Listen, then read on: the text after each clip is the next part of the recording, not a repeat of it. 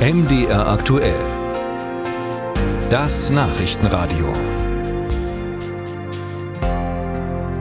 Künstliche Intelligenz hat das Potenzial, das Lernen und die Lehre in Schulen zu revolutionieren, indem sie neue Möglichkeiten bietet, um individuelle Lernbedürfnisse zu berücksichtigen und personalisierte Lernmethoden zu entwickeln.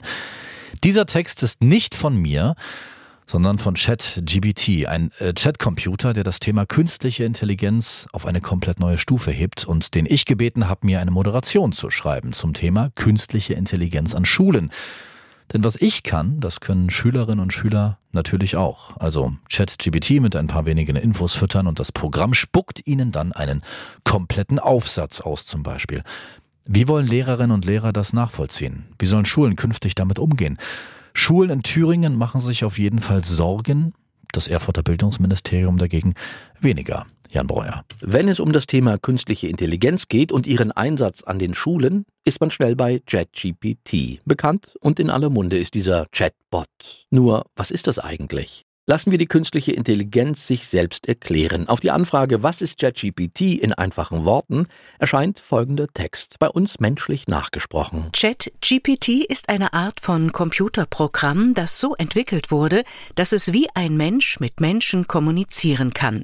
Es verwendet künstliche Intelligenz, um Antworten auf Fragen oder Anfragen zu generieren. Das Programm kann auf verschiedene Themen antworten und versucht, die Bedürfnisse der Benutzer zu erfüllen, indem es so antwortet, als ob es mit einer realen Person spricht. Entwickelt wurde das Programm von einem US-amerikanischen Unternehmen, das es im November vergangenen Jahres veröffentlicht hat. Dass ChatGPT längst befragt wird von Thüringer Schülern, ist offiziell zwar nicht bestätigt, aber auch kein Geheimnis. Denn verboten ist die Nutzung nicht. Geht gar nicht, sagt Bildungsminister Helmut Holter. Künstliche Intelligenz hält Einzug in unseren Alltag, ist auch wichtig für das zukünftige Berufsleben. Deswegen müssen Schülerinnen und Schüler darauf vorbereitet sein. Äh, deswegen kann man das in der Schule nicht verbieten. Es wird sowieso angewendet und sage ich lieber offensiv und progressiv damit beschäftigen und fit machen für das, was äh, auf uns zukommt, beziehungsweise schon längst da ist. Das Ministerium will deshalb ein neues Fach etablieren, Informatik und Medienkunde. Fit für die Zukunft werden sollen aber nicht nur die Schüler, ebenso die Lehrer. Das Ministerium hat deshalb ein Handbuch herausgegeben und an den Schulen verteilen lassen. Es trägt die Überschrift Umgang mit generativen KI-Modellen, ein Handlungsleitfaden.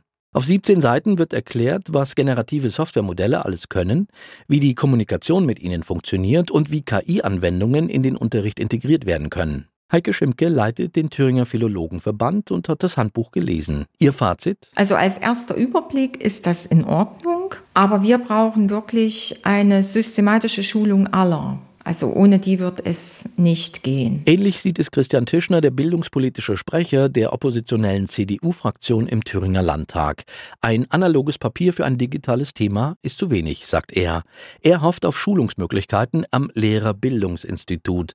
Denn mit Einzug von KI-Programmen in den Schulalltag stellt sich zwangsläufig eine durchaus brisante Frage. Wie überprüft man denn, was ist das eigene Wissen und was ist das äh, Wissen, was man durch technisches Können im Grunde produziert hat? Ich höre ja, es gibt da auch schon Programme, wo man das dann wiederum zurückchecken kann, welcher Anteil wo drin ist. Aber wie gesagt, dazu braucht es halt viel Information in die Schulen hinein und Aufklärung. Gern noch einen Schritt weiter gehen würde Franziska Baum, die bildungspolitische Sprecherin der FDP im Thüringer Landtag.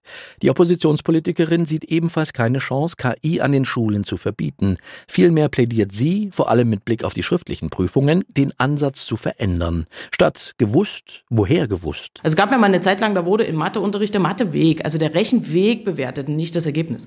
Und das kommen wir beim Text dann auch hin. Das ist die Frage, was habe ich gelernt, mit was habe ich gearbeitet und dann ist vielleicht die Aussage, ich habe dazu ChatGPT genutzt, hat mir einen Text dazu geschrieben, ist vielleicht auch ein Weg, die Prüfung zu absolvieren. Der Weg als Ziel, als Note, unter anderem. Ebenfalls möglich wäre, einen stärkeren Fokus auf mündliche Prüfungen zu legen. Was bildungspolitische Sprecher der Parteien, was Gewerkschaftsvertreterin und was Bildungsminister eint in diesen Tagen in Thüringen, ist die Gewissheit, Lernen muss von Grund auf neu gedacht werden.